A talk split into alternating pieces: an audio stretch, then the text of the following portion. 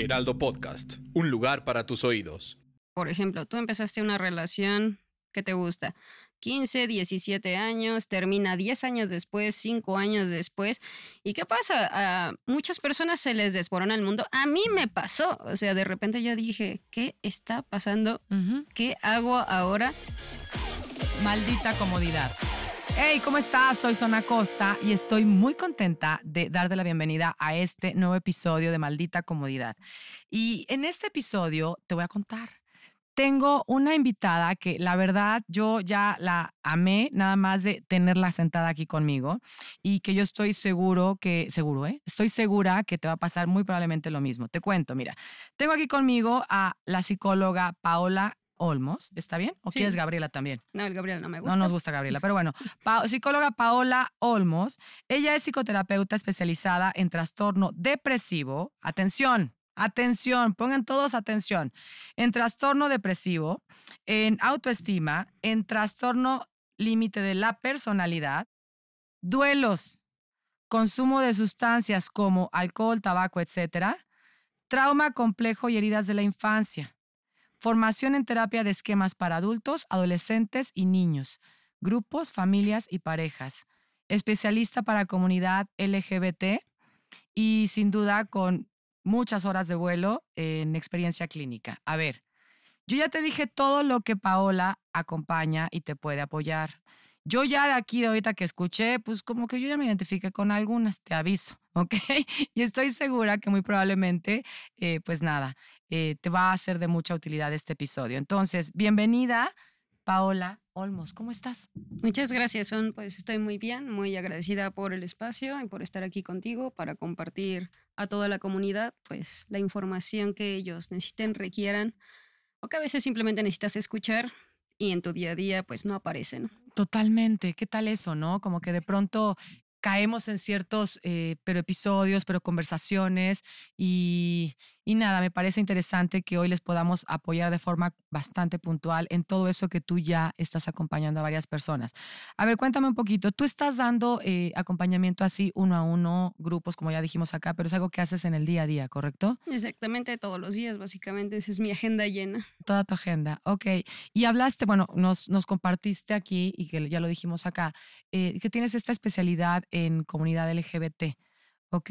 Estuvimos hablando un poquito antes de, de, pues, entrar al episodio y yo te decía que eso, que, que a mí me parece muy, muy afortunado y un diferencial muy afortunado eh, que exista esa posibilidad. Yo sé que ya estoy diciendo que es un sesgo y que a lo mejor es incómodo o políticamente no correcto que lo diga, pero sí quiero decirte que, que sí veo que es una, una posibilidad muy afortunada porque es importante que exista eso, alguien que tenga no sesgos. ¿No? Entonces, la verdad me parece muy chingón que tú seas esa posibilidad para las personas además. Entonces, cuéntame un poquito, eh, hablando, ¿te parece que nos metamos en lo de pareja? ¿En dónde quieres? ¿En dónde te quieres enfocar, Paola? Sí, en lo de pareja me parecería bastante bueno porque creo que el tener pareja es algo que todo mundo siempre quiere, que es como un anhelo y que hasta cierto punto es una necesidad humana por esta parte del apego, esta parte de las del yo querer estar con otra persona, de yo compartir mi vida con otra persona y a veces decimos, bueno, pero pues ¿por qué tanta necesidad, no? Y yo, porque es una necesidad humana. Claro que yo me quiero sentir amado, reconocido, apapachado y cobijado por otra persona, ¿no? Ok, pues 100%, fíjate qué bonito lo dijiste, creo que de ahí viene esta parte de eso, de la importancia de las relaciones de pareja, ¿correcto? A ver, entonces, relaciones de pareja, yo, yo de pronto siento que no está muy claro, ahorita con tanta posibilidad, Paola, de que el casi algo, la casi algo, ¿no? O sea, como que hay tantas posibilidades ya ahorita que de pronto digo, a ver, tengo 47 años, o sea, de pronto yo me pierdo, chicos, lo digo en serio, ¿ok? Entonces, ¿Cuáles podríamos decir? ¿Cómo podríamos decir que está iniciando una relación de pareja? ¿Cómo podríamos decir está terminando una relación de pareja? Me explico porque de pronto ya no sabes cuándo inicia y cuándo acaba. Exacto. Justo cuando yo me metí en este diplomado de parejas para ser especialista en parejas, pues sí explicábamos, ¿no? Y pues, para empezar, lo que creemos siempre está el miembro uno, miembro dos y como tercer miembro la relación en sí. Pero ahora, ¿qué pasa? Pues hay relaciones poliamorosas, hay relaciones donde hay más de tres personas, cuatro personas, cinco personas, las relaciones poliamorosas, pues hay de diferentes tipos, ¿no? Estas es donde pueden ser todas jerárquicas, este, donde todos son exactamente lo mismo. Entonces se empiezan a meter ya como, muchas, muchas configuraciones. ¿no? Ajá, entonces ya dices, pues sí, entonces el punto de todo, toda relación humana, pues para llegar a tener la relación bonita que nos vendió Disney, porque nos la vendió. Oye, y la turbo compramos, Paola. Sí, todo el mundo se la turbo compró, pero además de eso, realmente vamos por la vida buscando exactamente eso. es que yo quiero estar contigo y quiero estar para siempre contigo y te voy a amar y vamos a estar para siempre porque ya tenemos hijos y un patrimonio y muchas cosas y de repente dices, oh, adivina qué, las relaciones también a veces caducan. Porque obviamente si no cuidas el presente de tu relación, no va a haber una relación futura. Me encanta lo que acabas de decir. Presencia, chicos, chicas, presencia en el presente. Es en el presente que se está creando el futuro. Ahora, ¿cómo? Yo te preguntaba esto porque de pronto eh, escucho con, entre conversaciones, pero me refiero de amigos, lo que sea, ¿no? Sin duda con muchos clientes, ¿no? De, no hay una claridad, Paola, en, en no sé si estoy en una relación, no sé si estamos juntos, no sé si, ¿sabes? Y eso, la verdad, digo, también debes de atender muchos casos así también, pero genera mucha confusión y mucha incertidumbre y mucha ansiedad y mucho todo lo que sigue, ¿no? Entonces, ¿cómo darnos cuenta o cómo, eh, sabes, saber que estamos o que no estamos? Exactamente, y qué bueno que lo dices, porque realmente para una relación realmente de un amor consumado, que es el que casi todo mundo buscamos en un anhelo, para una esposa, esposo, una relación ya más a largo tiempo duradera, pues obviamente hay tres factores, que es la intimidad, que es la pasión y es el compromiso. Ok. Si no hay uno de estos tres factores, pues obviamente sí va a haber una relación, pero puede ser muy superflua, un amor muy fatuo. De, ok, solo nos quedamos en la parte de, ok, la pasión y está súper padre, ¿no? O puedo tener una relación muy íntima, pero pues esa la puedo tener con mi mejor amigo, ¿no? Sin pasión, sin amor, sin compromiso realmente en esta parte. Es todos los factores que realmente sí integran una relación. Te digo algo, Paola, creo que nunca lo había escuchado tan contundente como lo acabas de decir. O sea, si pudiéramos ponerlo como los pilares de una relación, para que tú digas, estoy en una relación o tenemos una relación, eh, qué bonito, lo voy a subrayar, intimidad, pasión y compromiso. Y es que muchas veces creemos que con tener, ahora sí como dicen, dos de tres, ¿no? Dos de tres o una de tres, eh, pues ya estás. Y tú ahí te viertes, ¿no? Como el anhelo, lo que decías, la necesidad de la pareja, te viertes y dices, pues bueno, ya tengo una relación. No, güey, nada más tienes pasión. Bueno, ya tengo una relación. No, güey, nada más tienes intimidad, ¿no? Qué interesante lo que acabas de decir. Ok, entonces son los tres pilares. ¿Qué más? A ver, cuéntanos. Pues realmente, aparte de estos pilares, pues obviamente, o sea, tienes que amar a tu pareja. O sea, te tiene que la tienes que amar, te tiene que gustar muchísimo porque tienen que tener muy buen sexo. O sea, tiene que tener esta parte de buena comunicación, porque uno a veces cree que dice las cosas, pero no es tanto la comunicación, sino que el otro te comprenda. Que el otro me pueda entender. Esa parte, obviamente, esta parte de tener valores que sean comunes para ambos, que sean como una senda que van a seguir. Y pues, por último, un proyecto de vida en común. O sea, si yo me quiero ir de viaje a Timbuktu, pero tú quieres quedarte en un empleo de oficina toda tu vida, que también está bien, o sea, ambas partes están bien, pero, o sea, ahí no entra el proyecto de vida en común. Claro, que esa es la parte de futuro, ¿no? Tal cual. Eh, yo de pronto siento que, que, digo lo que acabas de decir, ¿no? Pero de pronto siento que yo no sé, y a lo mejor voy a entrar tantito de ladito, ¿no? A otro tema que ya dijiste, pero no sé si de pronto esta necesidad que tenemos de forma natural, ¿no? Por ser humanos, lo que sea, eh, de pronto nos invita a, negociar con nosotros mismos respecto a todo lo que acabas de decir cuando es fundamental, ¿no? O sea, eh, desde experiencia personal, insisto, y lo que escucho con la gente que me relaciono en cualquier ámbito, eh, bueno, a ver, tipo, ¿no? O sea, a ver, no tenemos un súper sexo, pero, güey, me siento tranquila o segura, ¿no? O, bueno, a ver, no es que, o sea, no me encanta, pero, güey, me viene bien, mm. ¿sabes? ¡Wow! Empezamos a negociar muchas cosas, Paula. Obviamente, y para que una pareja realmente pueda ser feliz necesitas varias características. Por ejemplo, necesitas sí el compromiso de la otra persona, sensibilidad por parte de ambas personas, generosidad, consideración, lealtad, responsabilidad, confiabilidad. y otras acciones que obviamente en una relación para que se construya, pues tiene que ser el que cooperen, el transigir, el hecho de decidir solidariamente, adaptarse, reconocer errores y perdonar. Obviamente no te estoy diciendo, perdona todas las infidelidades de tu esposo, o sea, no estamos en el siglo pasado, pero sí son cuestiones que obviamente, pues es que no llegaste a recogerme a mi trabajo dos veces y pues te odio y no quiero que vuelvas a ir, ¿no? Entonces es como el perdón de, oye, también tú sé un poco más flexible, o sea, somos una pareja humana, mucho de lo que pasa en el enamoramiento es la idealización, ¿no? Entonces, yo creo que eres el ser perfecto, tienes que ser el mejor padre, la mejor madre, el superhombre, quien me va a sacar de todos mis problemas y es como, solo es un humano como tú, igual de perdido, con virtudes y con muchísimos defectos y es donde te pones a negociar. ¿Puedo vivir con los defectos de esta persona? ¿De verdad? Y decir, ay, no, pues es que sí lo amo. Entonces ahí es donde ya tú estás creando un balance. O sea, no es nada a fuerzas, no es este porque es la única persona que me peló, no es porque ya estamos casados. O sea, todas las se me está yendo el tren, ¿no? de eso está pasando mucho. O sea, tengo muchos amigos que tienen 30 años y me dicen, no, ya me quiero casar, ya me quiero casar. Y yo, ¿por qué? Estamos chiquitos, ¿qué te pasa? O sea, no. Justo, wow, qué, qué, bonito lo que acabas de decir. Tengo, yo les voy a compartir así súper rápido, Paula. O sea, tengo amigos de todas las edades, ¿ok?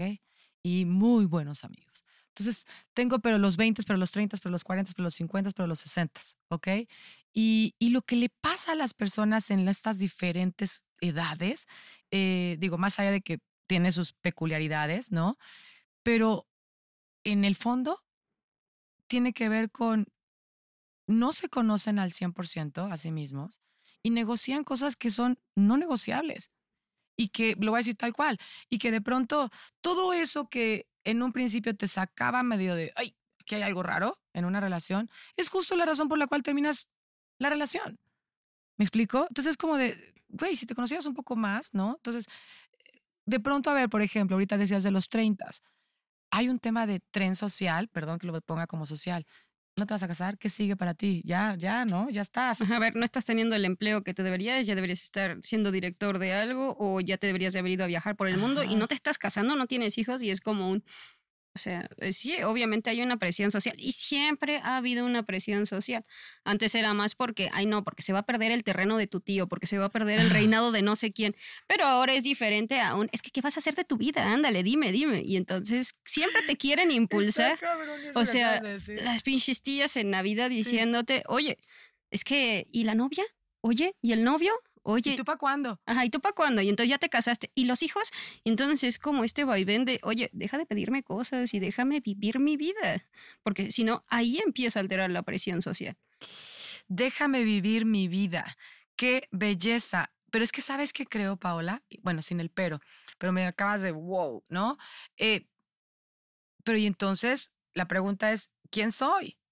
Ahora sí que déjame vivir mi vida es, ¿quién soy? ¿No? O sea, porque para poder vivir mi vida también está bien chingón poder ser quien soy. Exactamente, y ahí es donde entra el tema de, por ejemplo, tú empezaste una relación que te gusta, 15, 17 años, termina 10 años después, 5 años después. ¿Y qué pasa? A muchas personas se les desborona el mundo. A mí me pasó. O sea, de repente yo dije, ¿qué está pasando? ¿Qué hago ahora? Obviamente, porque sí es esta parte de que, pues sí, te vuelves muy íntimo con esa persona, comparten 24/7, de repente todo esto. Y había futuro también, ¿no? Había, había esta promesa de un futuro que nunca llegó, entonces de repente desaparece frente a tus ojos y dices, ¿y ahora qué hago? ¿No? Y esto es lo que pasa, o sea, las oportunidades de rupturas amorosas, de estar solo contigo mismo, no son otra cosa más que una oportunidad de conocerte a ti mismo. Porque obviamente es como esta parte de los diagramas de Ben Euler, de que tienen dos circulitos y solo un pedacito que se une. Así se llama, Ben Euler. Eso es lo que compartes con tu pareja realmente. Solo ese momento en el que ambos circulitos se ponen y ahí está ese pedacito, pero y lo demás, tú lo tienes que nutrir. Sí. Tú tienes que nutrir. Es tu responsabilidad. Ajá, no solo eres la novia de esta persona o la esposa de esta persona, no solo eres madre, también eres hija, tía, hermana, amiga, profesionista, cantante, que te gusta aventarte del paracaídas, del parapente, lo que sea. Entonces, todas estas partes a mí son como, digamos, como los mm, peldaños de los que yo me puedo agarrar cuando haya esta ruptura. Pero si yo dejo absolutamente todo de lado y solo me enfrasco en mi relación, pues cuando se vaya esa persona, no vas a saber ni quién eres, ni a dónde vas, ni cómo salir, ni cómo empezarle a hablar a tus amigos, a tu familia que tú mismo alejaste. Entonces, siempre, siempre les digo a mis parejas, o sea, sí, está tu mundo, el de ella, el que tienen ustedes, pero hay más mundos a tu alrededor. Siempre tiene que ser tu cuenta bancaria, la de ella y una en común. ¿Por qué? Porque también muchas parejas terminan por ámbitos económicos. Es uno de los grandes issues, ¿no? De los grandes eh, factores o, bueno, situaciones por las cuales terminan. Eh, o por las cuales también a veces, Paola, no terminan. Porque a lo mejor alguien ya no quiere estar en esa relación, pero como depende financieramente hablando, ¿no? ¡Wow! Entonces te tienes que quedar en estos lugares bastante incómodos. Empezaste a hablar, empezaste a tocar la parte de las rupturas, ¿no? A ver si pudiéramos hacerlo un poquito como un recap, ¿no? Una recapitulación de lo que estamos hablando, ¿no? Eh, ya, nos, ya tocamos la parte de cómo darnos cuenta que eh, en donde estamos es una relación, ¿no? Con tus tres pilares que nos dijiste que me parecieron padrísimos, ¿no? Eh, intimidad, a ver si lo dije bien, intimidad, pasión y compromiso, ¿correcto? Exacto. Ok. Eh, también ya nos estás apoyando con poder entender un poquito también cómo funciona em, la parte de las rupturas, ¿no? ¿Cómo te puedes dar cuenta, porque creo que hay una parte intermedia, cómo te puedes dar cuenta que estás en una relación que ya está terminando y que es momento de darle cierre al ciclo? Pues obviamente, pues ya ves a la otra persona desgastada, tú mismo te ves desgastado, ya no ves a la persona ni con tanto amor, ni con tanta energía, obviamente menos compasión, o tal vez la pasión a veces es el pilar que ahí los deja, que ahí los está sosteniendo. Pero muchas veces, o sea, sí hay un hastío de ambas partes y hay algo importante. En la ruptura siempre hay un iniciador y algo que se llama ángel caído. A ver, explica eso, ¿cómo es eso? Ajá, el iniciador es como la persona que ya está pensando en terminar la relación y ya lo viene pensando desde hace seis meses, desde hace cinco meses. Nunca es dos semanas. ¿no? Ajá, es como, ay, mira, se me ocurrió que hoy, hoy en específico, te odio. Deberíamos de divorciarnos, ¿no? Obviamente no, o sea, él ya se preparó desde hace muchos meses, desde el tiempo en el que empezó a pensar, ya empieza así como de, entonces se empezó a alejar de ti, empezó a dejar de dar detalles, puede que hasta iniciara otra relación con otra persona, empezar a ver más a sus amigos, a su familia, y hasta aquí el ángel caído, ¿no? O sea, quien de repente dice, ah. o sea, las cosas estaban mal, pero no me lo esperaba. Ey, entonces ahí lo dejas y es como, a él le cae la bomba y dice, pero ahora qué hago? Ahora qué voy a hacer de mi vida, pero es que yo no sabía, yo no creía, o sea, por más mal que estén las relaciones, a veces siempre hay alguien que no quiere terminar. Totalmente. Y a ver, justo acabas de decir algo hermoso, a ver, a ver qué te parece. Si tenemos al iniciador y al ángel caído, ¿correcto? Siempre que se va a acabar una relación, esos son los personajes de la historia. Eh, si eres un iniciador, vamos a hablarles a los iniciadores ahorita. ¿Te parece? Vamos. ¿Qué les podríamos decir a los iniciadores? ¿Cómo te voy a explicar hacia dónde lo quiero llevar, a ver si estás de acuerdo. Eh, a ver, no todo tiene que acabar de la chingada. Si hubo historias porque estaba buena onda, porque era una gran idea, no jaló, ok, deal. Entonces, a los iniciadores, ¿qué les podríamos como, digo, no sé si tips, consejos, me da igual, ¿no? Pero algo, güey, para que pues, si van a iniciar esa, ese, pues, esa transformación de esa relación o esa, eh, que termine la relación, pues que le hagan buena onda, güey. Porque hay un ángel caído que sí se le va a pasar de la chingada con la decisión que estás tomando, ¿entiendes? Y ahorita hablamos con los ángeles caídos, pero primero con el iniciador. Pues básicamente yo les llamo dos pesitos de responsabilidad afectiva. Ok. O sea, sí, o sea, puede que haya muchas cosas que estén mal, puede que haya muchas cosas en las que ya no se puedan comunicar, que la relación esté ya muy inestable, que hayan pasado muchas cosas. Entonces, ahí es simplemente, o sea, si todo esto te está molestando, solo hay que hablarlo, porque hay un factor que se llama privación emocional, en el que yo no me atrevo a decir las cosas. No sé si te ha pasado, o sea, inclusive vas al mercado y le pides a don Beto el, me da un kilo de manzanas y te da un kilo de kiwis y tú, mm, y también me da un kilo de manzanas, o sea, ya ni le dices, si en cosas tan pequeñas no podemos decirle, imagínate cómo le vas a decir a alguien, oye, ¿sabes qué? Creo que ya no te estoy llamando. Sí creo que ya no está. Y ahorita lo decimos muy fácil, ¿no? O sea, pero realmente las personas como que primero tienen que hacer una introspección de decir, a ver, ¿qué es lo que no te gusta? ¿Qué sí te está haciendo enojar? ¿Qué te está lastimando? ¿Qué no te está gustando? ¿Qué no te está motivando? ¿Qué ya ni siquiera te está excitando? Pero decir, a ver, esto es lo que a mí me pasa, a ver, dentro de mí, mis emociones. Entonces, yo las empiezo a gestionar, yo empiezo a hacer un discurso y pues obviamente no es como que yo pueda llegar y decir, es que quiero terminar esta relación porque siempre llegas tarde y me tienes hasta la madre y tú así de, ah, ok, fine, y por eso te quieres divorciar. No. ¿Qué tal mis manos? Así, y mira, ¿y, eso qué, güey? ¿Y eso Dame qué? Más ¿A mí qué? Ajá. Ajá. Entonces, esta parte en la que tú tienes que decir, a ver, no es el que me enoje que llegues tarde. Lo que realmente me enoja, y tal vez ni siquiera me enoja, es que, entonces, pues, a ver, tú llegaste tarde. ¿Eso qué significa para mí? Claro. Ah, ok.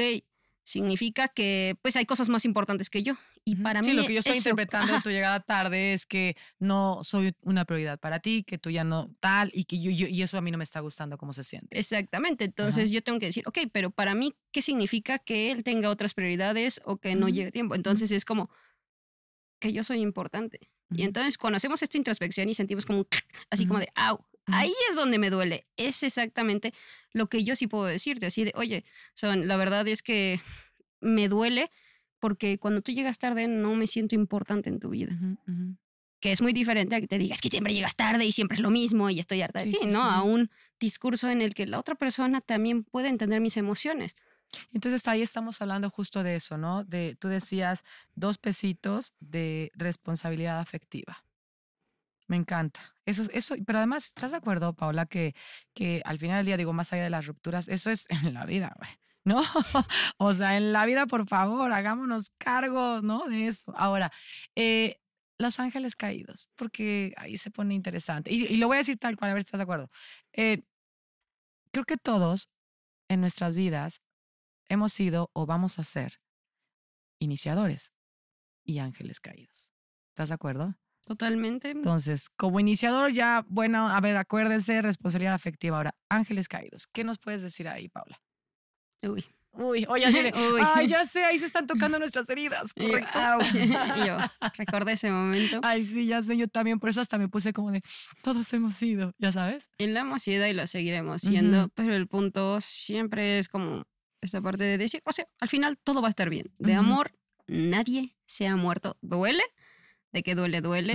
Y, mm, por ejemplo, siempre hay que trabajar mucho con nuestra propia culpa, ¿no? Porque siempre nos culpamos de yo tendría que haber sabido que él era un mal padre, yo tendría que haber sabido, no me tuve que enamorar de él, ya no puedo amarlo después de todo lo que me hizo. Y entonces es como un, pero somos humanos, o sea, el amor que tú le tienes, eso no es lo malo. Tú puedes amarlo. ¿Por qué? Porque tú no te enamoraste de tu golpeador, tú no te enamoraste inclusive de tu violador, tú no te enamoraste de la persona que te acaba de deshacer la vida completamente. Te enamoraste de alguien que te trataba bien, que en algún momento te dio ayuda, te dio acompañamiento, te dio esa empatía, eso que tú necesitabas en ese momento, es lo que sigues amando. Obviamente no amas a la persona que te puso el cuerno, ¿no? Sí, no la que te está lanzando la bomba. Exacto, en ese momento. Tú amas a esa persona y está bien amarla. En algún punto siempre estás así de que, es que cómo lo puedes querer, ¿no? Y ahí la sociedad como siempre. Pero es como un, deja que la gente ame extrañe a la persona, porque dentro de todo lo malo que pudo haber colapsado en la relación, también hubo muchas cosas buenas. Qué bonito lo que estás diciendo en el sentido de, de permitir el proceso, ¿no? Permitir la emocionalidad de lo que sea que sea, ¿no? O sea, me siento súper triste, me siento confundida, me siento culpable, me siento enojada conmigo. Wow, todo eso que sí está pasando, como ángel caído, así, como ángel caído se los digo aquí en corto. La verdad es que sí se sienten muchas cosas y creo que eh, yo durante, en algunos, ahora sí que en algunos momentos de caída, eh, yo me quería saltar ese proceso, Paula, ¿sabes? Ya de venga, ya, a lo que sigue, vámonos. Y lo único que estuve haciendo al hacerlo de forma pues, repetida en algunos momentos es que pues, no, no solo no aprendía nada, sino que no permitía ese proceso de integración también de, del se acabó, ¿me explico? Y nada, digo, ha sido una chamba personal. Sin embargo, para mí hoy sí sé, y desde hace un ratito, que no, a ver, hay que sentir todo. ¿No? Este, y lo que acabas de decir es muy bonito en el sentido de la culpa. De pronto nos sentimos culpables y encabronados con nosotros mismos por, por decisiones que hicimos cuando estábamos en otro mindset y en otra energía, ¿no? Entonces, bueno, como ángel caído es, a lo mejor, si lo puedas poner una frase, es que, que, que, se dejen sentir o, como, no sé, digo, yo estoy poniendo aquí una idea, ¿no? Es más bien como permítete vivir todo el proceso, porque es un proceso de ruptura, es un proceso que te va a doler, es un proceso en el que te vas a enojar, en el que tu vida cambia, puede dar tanto moverse solo 5 grados a moverse 180 grados y poner tu vida completamente de cabeza, pero pues obviamente es parte de, no sé, muchas personas como que sí quieren, ya, ya, ya, ya, sácame de esto, porque por ejemplo, hasta en terapia, los procesos psicológicos que yo trabajo, o sea, se ponen como en stand-by. ¿Por qué? Porque es tan fuerte la pérdida que ellos tienen que es como, ok, vamos a dejar un poquito tu proceso de lado porque esto también nos va a ayudar, esto nos va a conectar con más memorias de tu vida, pero, o sea, el dolor emocional que van a tener en ese momento es tan alto que, o sea, por más que yo le diga, por más que hagamos, o sea, su mente está solo centrada en ello. Entonces, siempre les digo, permítatelo vivir, o sea, no hay nadie que te venga correteando, o sea, ni la vida, ¿sabes? O sea, la vida solo te deja estar aquí y ya va pasando, pero a ti no te presiona nadie.